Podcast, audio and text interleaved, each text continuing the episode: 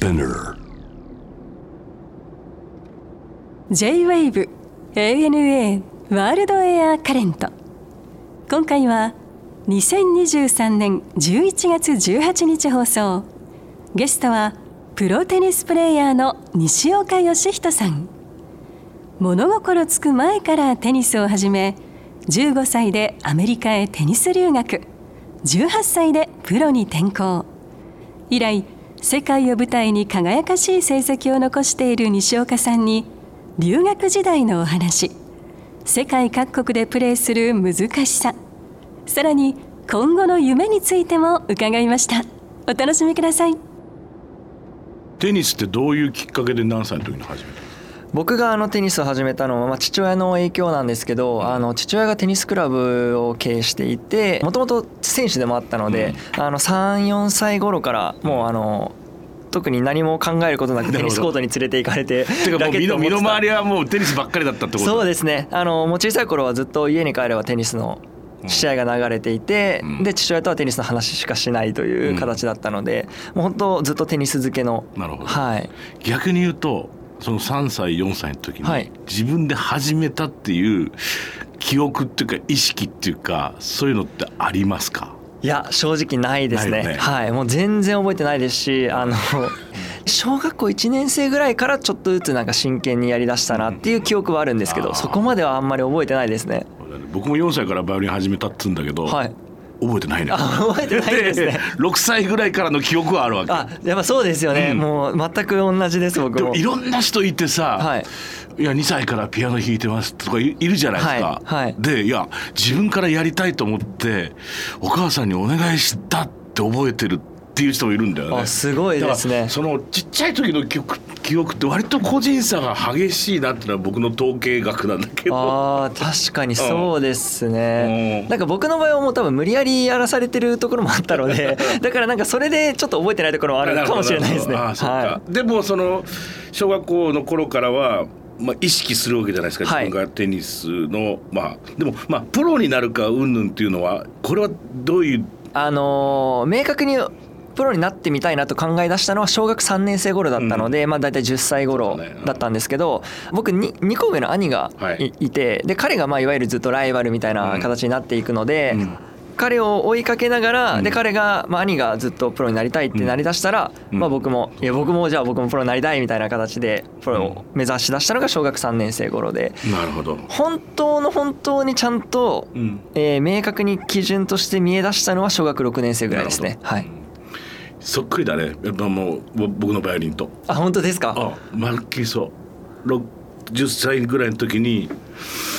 バイオリニストになれたら楽しいんだろうなと思って、はい、で6年生ぐらいの時にもうこれしかないなと思いましたあそれはどどういうところで？コンクールとか受け始めるわけだよああ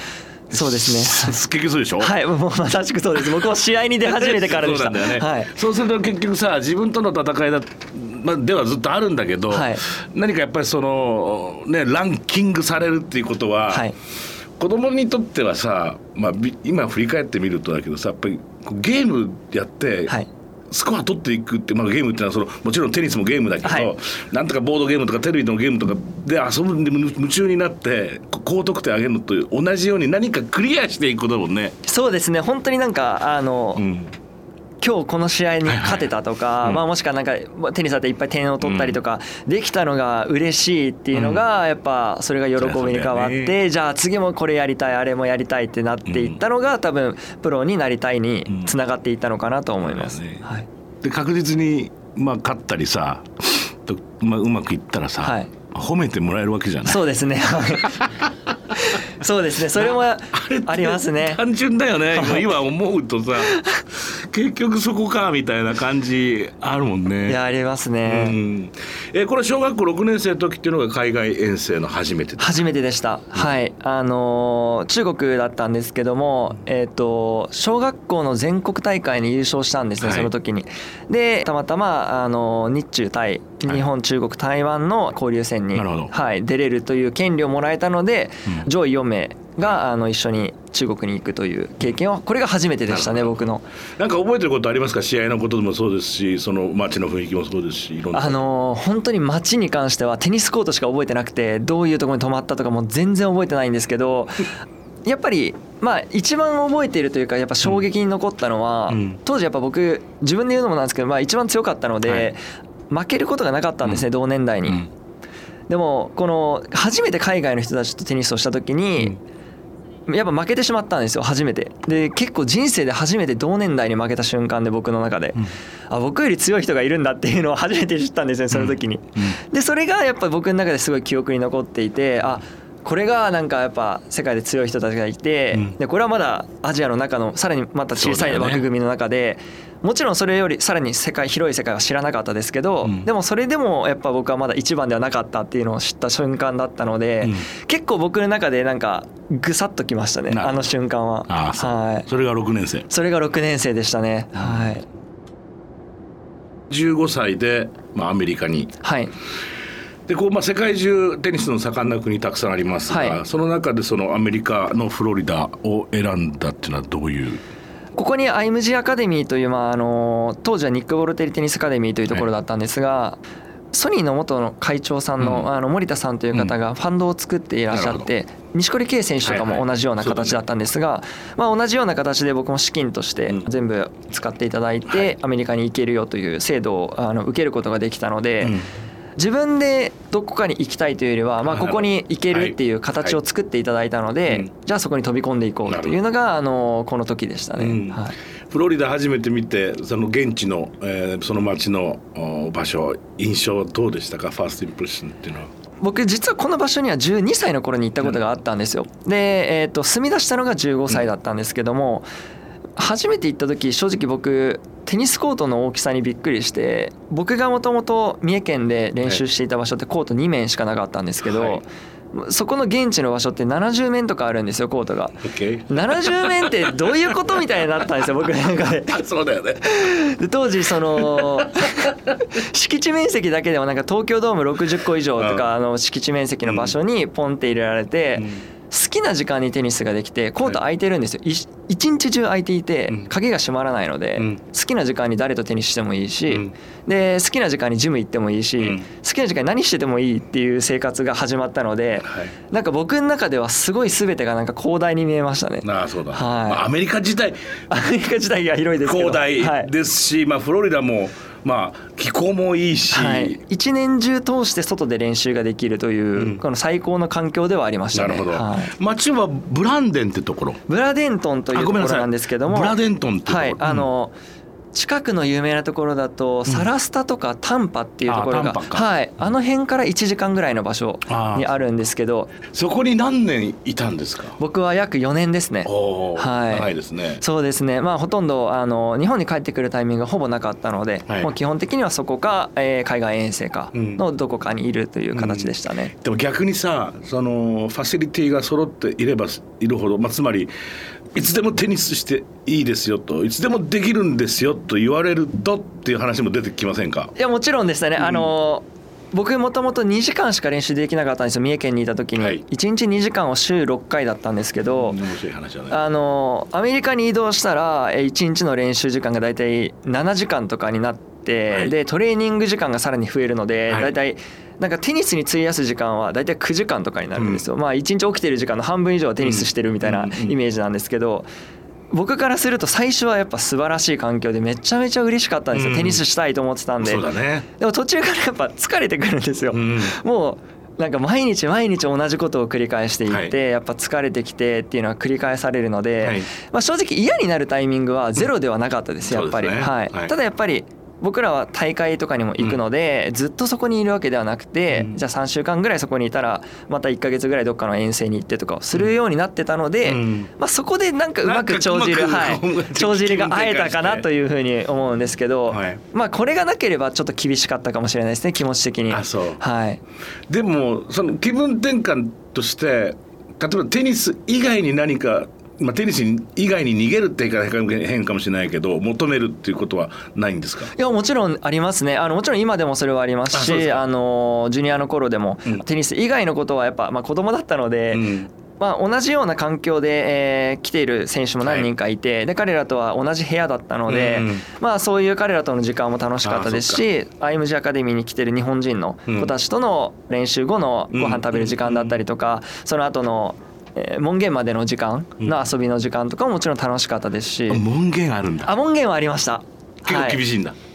そうですね。あの 監視カメラが部屋の上についていてあの見回りのメンターという方がいらっしゃるんですけどあのな何時にちゃんとロックがあってその時間にいないとやっぱペナルティーがつくんですよ。はい、でペナルティーがついていっぱい溜まっていくとまあ罰があってなんか作文書かされたりとかカフェテリアの掃除行かされたりとかするので まあ僕らはちょっとうまいことなかったんですけど、うん、あのうまいこと。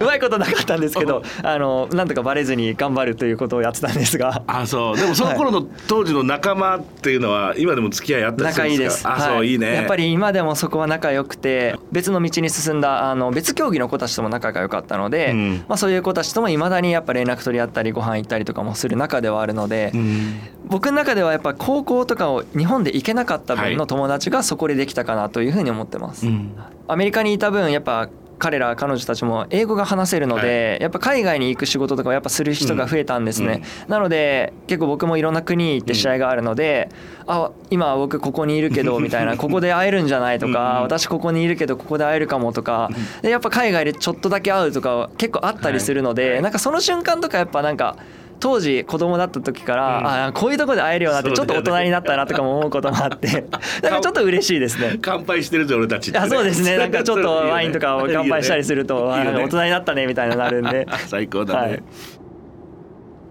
留学当時やっぱりこう食とかはどうでした？その寮での食事がほとんどなの？外でそうですね、まあ、でも基本は寮食か。基本はもう寮食で、あの出されたものを食べるという形だったんですが、はい、今この IMG アカデミーの施設かなり変わってだいぶ良くなったんですね、うん、ただ僕らがあの本当に言ってた十何年前に関しては、まだそんなに中を改善していく前だったので、はいまあ、やっぱあの晩ご飯はホットドッグのみとか ピザだけとかなんかそういうのは結構あったので、うん、日本人とか僕らからするとやっぱアジア料理食べたくなるんですよね、うん、どうしても、ね、とにかく米くれってなるな、はい、でも出ないんですよね。米が出なくてパスタとかになっちゃう、パンとかになってしまうので、そこが一番辛かったです、うん、僕らの中で。でもやっぱり今でもそうですよけどこう世界中旅しててやっぱり恋しくなるでしょやもうなりますね、ね、日本食っていうのはね、はい、まあ、日本食というかまあなんだろうね米と出汁が欲しくなるよね。もうまさしくその通りですね。あのたまにやっぱあの白米白米でもやっぱ場所によって違うじゃないですか、まあね、あの日本みたいな白米が出てきてくれるところとそうではない白米があったりとかもして、ね、やっぱそれはなんか本物のたお米食べたいなとか 味噌汁飲みたいよとかなったりはしますねやっぱり。僕なんか結構世界でこう仕事で行かなきゃなんない時は、はい、いつもあの昆布茶持って行ってたな。ああそうなんですね。カンカンでさ、はいはい、あれ結構救われるんだよね。そうなんですね。僕はもうあの物を持っていかないという主義で、あの頑張るしかないと決めていたので、あの僕はこういうまあ本当いろんな国に行くので、うん、あのもう適応力というのを僕は磨かないといけないと思って、うんね、あのどこに行っても生きていけるようにそういう日本からの食べ物とかは一切持っていかないと決めて持っていかなかったです。すはい僕なんか結構ひよってましたよもう。ご飯まあ適応するために何でも食べるっておっしゃいましたけど、はい、まあそれも僕もその通りだと思いますけど。割とこうジンクス的なものとかないんですか？この試合前これ食べととなんかいいことあったから割と続けてますとか。あ逆にこれは食べます、ね、食べないよとか。あの食事に関しては、いわゆるあの大会会場で出されるものに関してはやっぱり選択権がないので、まあ、いわゆる出たものから自分が選ぶという中で、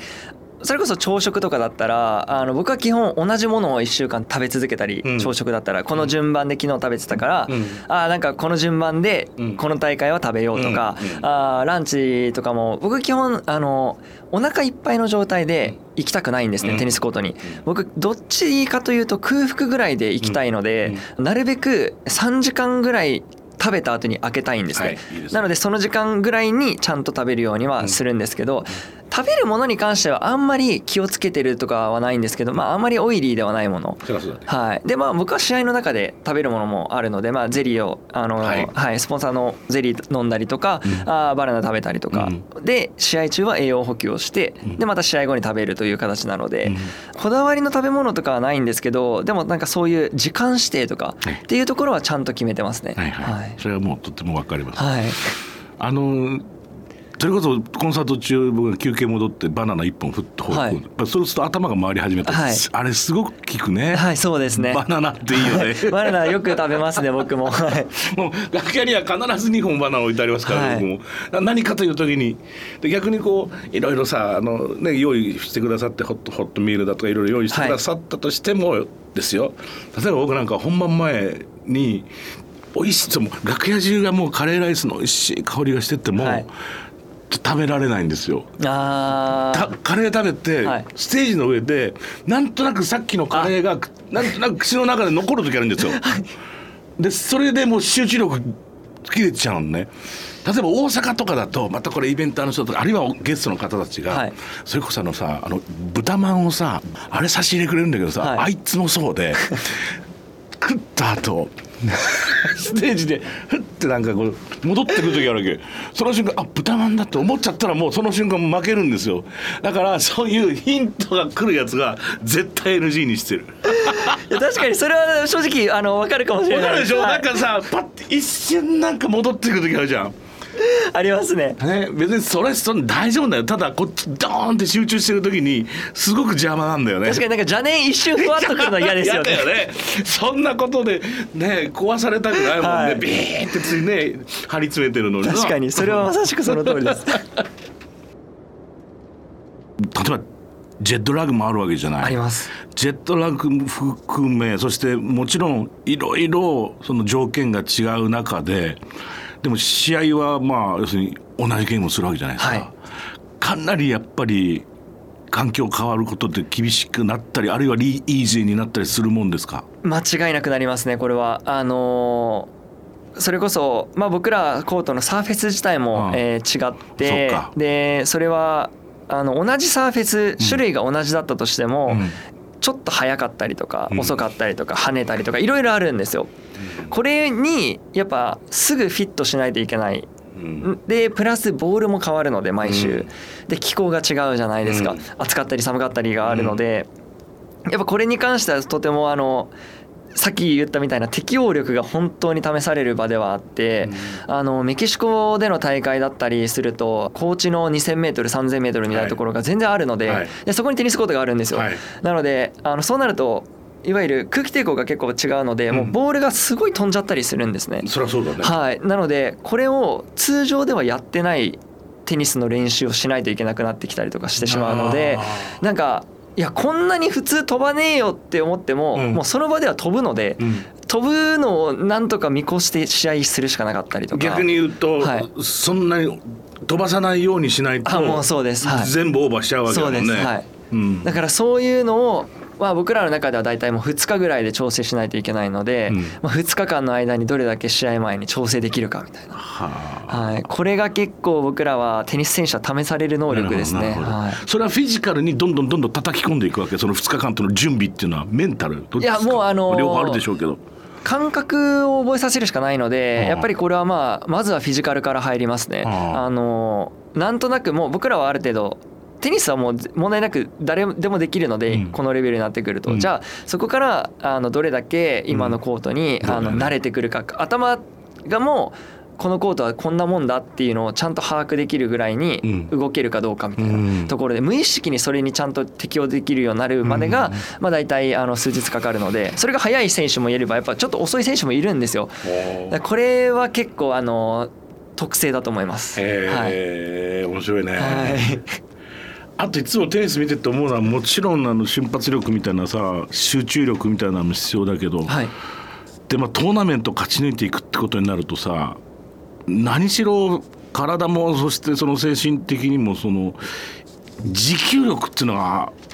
多分ものすごい大変っていうか大切だと思うんですけど、はい、どうお考えですか？やっぱりあのーいわゆるグランドスラム多分皆さんがあの知ってる名前とかウィンブルドンとかっていうところになってくると、まあ、5セットという大体あの試合時間3時間から5時間の間ぐらいかかるんですね。でこれをあの1日おきにやっていくので、まあ、今年僕あの全豪オープンっていうもの、オーストラリアオープンと全仏オープンのフレンチオープンで、まあ、ベスト16という3回勝ち上がって4回戦まで行ったんですけどこれは結構やっぱタフですね。1日3時間からまあ大体平均3時間半ぐらいだと思うんですけど、うん、3時間半の試合を終わった後に翌日に回復させないといけないんですけど、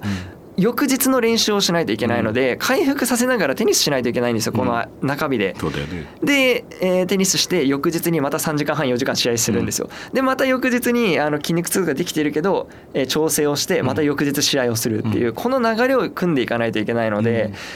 やっぱりフィジカルの回復の速さだったりとか、はい、もちろんその試合中の体力、はい、まあ、筋持久力とかも含めてどれだけえ鍛えていけるかっていうのはもちろん大事なんですけど、これは正直あの結構気持ちも大事だと思います。どれ？だけこの長い試合に耐えれるかっていうところとあとはあの疲れてきたけどそこから頑張れるかっていうところのここのメンタル的なところも結構大事だと思いますね。うん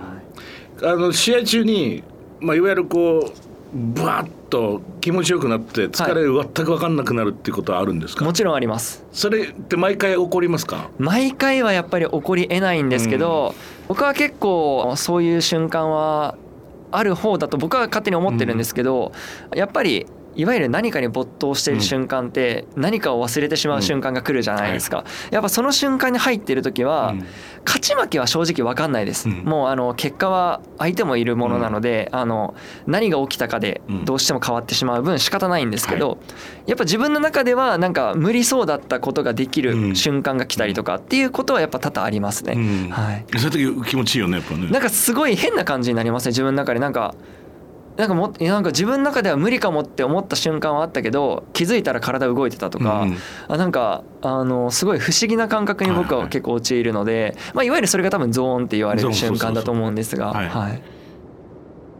さてこれは来月ですか？えーと、西岡さんが主催する大会があるということでこれちょっとご説明いただけますか、はい、はい、ありがとうございます。あの僕がですね主催のあの吉津カップという、うん、今年3年目になるんですけども、はい、ジュニアの育成そしてまあその次世代の、うん。僕も含めた、まあ、あの錦織選手だったりとか、どんどんどんどん世界に向けたあの選手になっていってほしいという思いを込めたあの16歳以下の大会があるんですけど、まあ、この大会はですねあの僕がもともと15歳から、えアメリカに住み出して、えー、そしてまあプロの大会に出始めたのも15歳16歳だったんですね。でそういった経験をもとに、まあ、この年代16歳以下ぐらいからもうすでにそういった経験をすべきだと僕が思ったので、まずそういった経験に近いことをやってもらおうと思っていて、この大会はですね優勝者が毎年あの支援金というものをもらえるように設定していて、今年、えー、毎年100万円ずつアップしていて今年300万円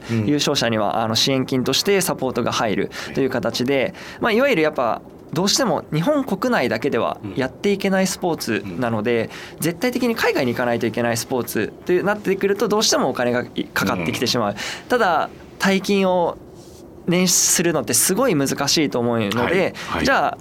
誰かがサポートできれば、まあ、僕が森田さんにサポートしていただいたみたいな形が取れるのであればあのそういった形を取りたいというので、でもそれを与えられるのではなく掴み取ってほしいっていうところであの優勝者のみで、えこれをあの開催していて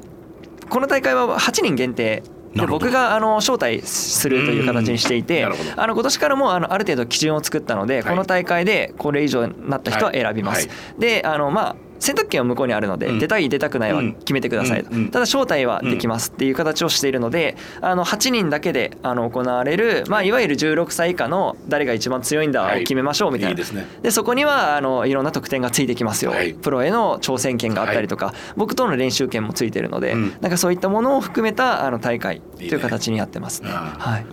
例えばでも世界いろいろ見てきて日本のテニス界に足りないものあるいはこうなった方がいいなと思われる点とかありますか？えー、アスリートにとってはこれは最大限必要なことだと思うんですけどやはりどれだけ負けたくないかどれだけ自分が本当に成功したいのかっていうところですね。これは最重要で重要なところだと思います。うん、あのテニスはどうしても個人競技なので、自分が勝つか負けるかなんですよね。そこに他人は存在しないので、やっぱりどれだけそこに対して勝ちたいとか、そういう欲求いわゆる負けず嫌いかどうかっていうところは本当に大事なんですよね。ただ本当に日本ってすごいやっぱいい国なので やっぱすごい恵まれていると思いますし、あの何かうまくいかなくても最終的にうまくいくような形を取れたりする可能性がやっぱ存在している。でもそうじゃない国の人たちが存在していて、そうじゃない国から来た人たちのハングリー精神には勝てないんですよやっぱり。なのでやっぱあの、まあ、僕がそういうふうに育ったので、やっぱそこは僕が見ている中だととても足りないところだなというふうに思っていて、なのでこの試合だけは別に好きなようにしていいから、あの勝ったやつが偉いんだよっていうのを教えたいんですよ。